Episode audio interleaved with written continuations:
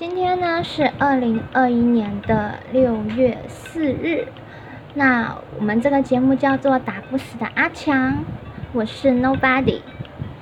今天要讲的题目呢，一样也是我之前写的文章，什么文章呢？叫做血型商机，改变社会价值观的日本血型分析商机狂潮。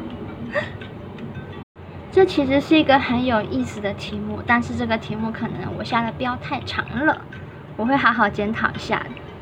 那你相信血型这个东西吗？你是什么血型的？像我就是 A 型的啊。那你觉得用血型作为个性的分析是准确的吗？那为什么能够在日本造成那么大的商机，还成为各国知名媒体，像是英国广播公司 BBC 所探讨的现象呢？日本人为什么会对血型狂热？是在于它的民族性跟历史渊源。那个时候呢，在一九二七年的时候啊，日本教授古川竹二他发表一篇论文，叫做《基于血型的气质研究》。这个论文啊，引起日本政府跟学界的重视。当时的日本军方呢，就是用这个论文的内容呢，用血型研究组织军队，然后要来攻打我们台湾。日本人认为呢，跟星座还有其他分析法比较起来，只有与生俱来、无法改变的血型，才能真正代表一个人的个性本质。在一九七一年的时候呢。能见正比谷出版了有血型判断相互的适合性。在他去世之后呢，他的儿子能见俊贤设立了血血异型人间科学研究中心，就是血型人间科学研究中心。除了性格的分析之外呢，还研究各种血型的人呐，在工作人际关系上的差异。以及对于不同血型的孩子如何去教育他们，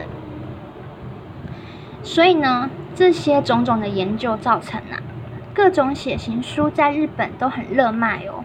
像好像在我年轻的时代，好像台湾也曾经很疯血型这件事情吧？还是说是年轻的关系？就是在国高中生的时候都会很疯血型啊、星座啊，国中小、国高中都会。都会觉得用血型去呃判断我喜欢的那个人怎么样怎么样这样子啊，就连现在也会有很多人用血型来分析，就是哎你喜欢的人是怎样怎样怎样的人，他的个性怎样啊，要怎么跟他相处啊之类的。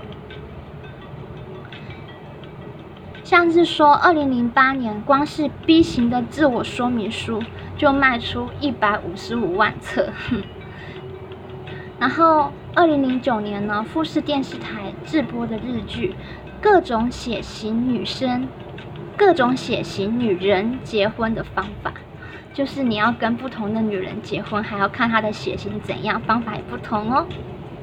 那二零一零年的日本财经杂志《AREA》推出血异型人士的专题报道，指出日本企业以血型选人才的趋势。造成大热卖，显示日本民众对血型分析的热爱跟深信不疑。所以这其中就是会有一些问题啊，因为怎么可以用血型来选人才呢？血型是天生的嘛？除了出版品之外呢，像一般的饮食啊，像是咖啡啊、饮料、口香糖，到广泛的生活用品类，像是沐浴盐呐，甚至保险套，都有不同血型的划分。你看，日本人真的是一个很细心的一个民族。还有一些决策者，他们也是用血型哦来依据分派的人力。像是日本棒球代表队的领队兼打击教练田渊信一啊，他就以血型决定棒次的顺序哦。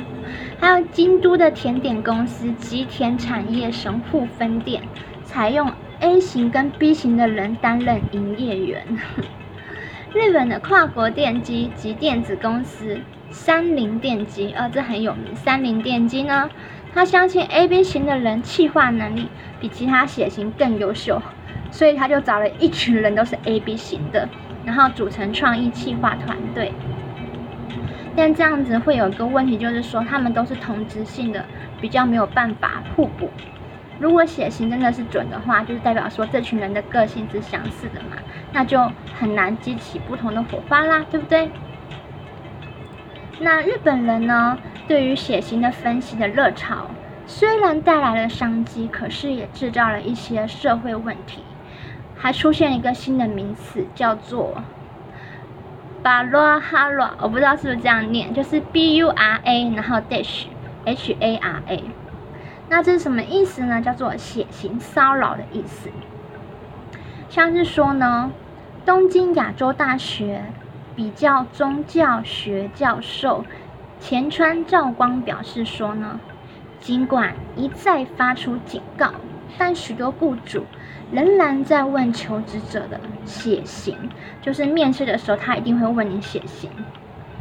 但是呢，扫除血型的流行观点对日本来说至关重要。但即使是这样子的呼吁，他们还是迷信血型呐，迷信血型跟工作的关系啊。日本的血型企业呢，血型商机与血型文化呢，也外传到周边的国家，像是韩国、中国，也掀起一股血型分析的商机哦。但都不不像是日本当地对血型迷信带来的歧视问题那么严重。那你们知道是哪个血型被歧视吗？答案是 B 型的人。B 型的人在日本被歧视，因为 B 型的人比较少。然后 B 型的人就是在那个血型书上的个性是比较自我、比较任性。所以 B 型的人呢，就是。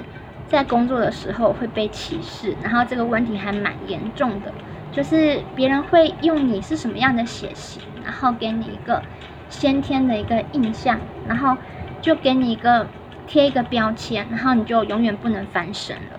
那这对一些人来说，我生来就是这个血型，那你就这样子评判我这个人，那其实是蛮悲伤的事情呢。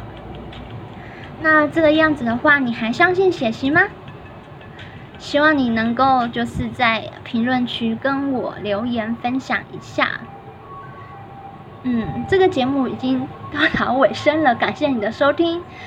然后我我是 Nobody，这个节目叫做打不死的阿强。那谢谢你的收听喽，拜拜喽，再见。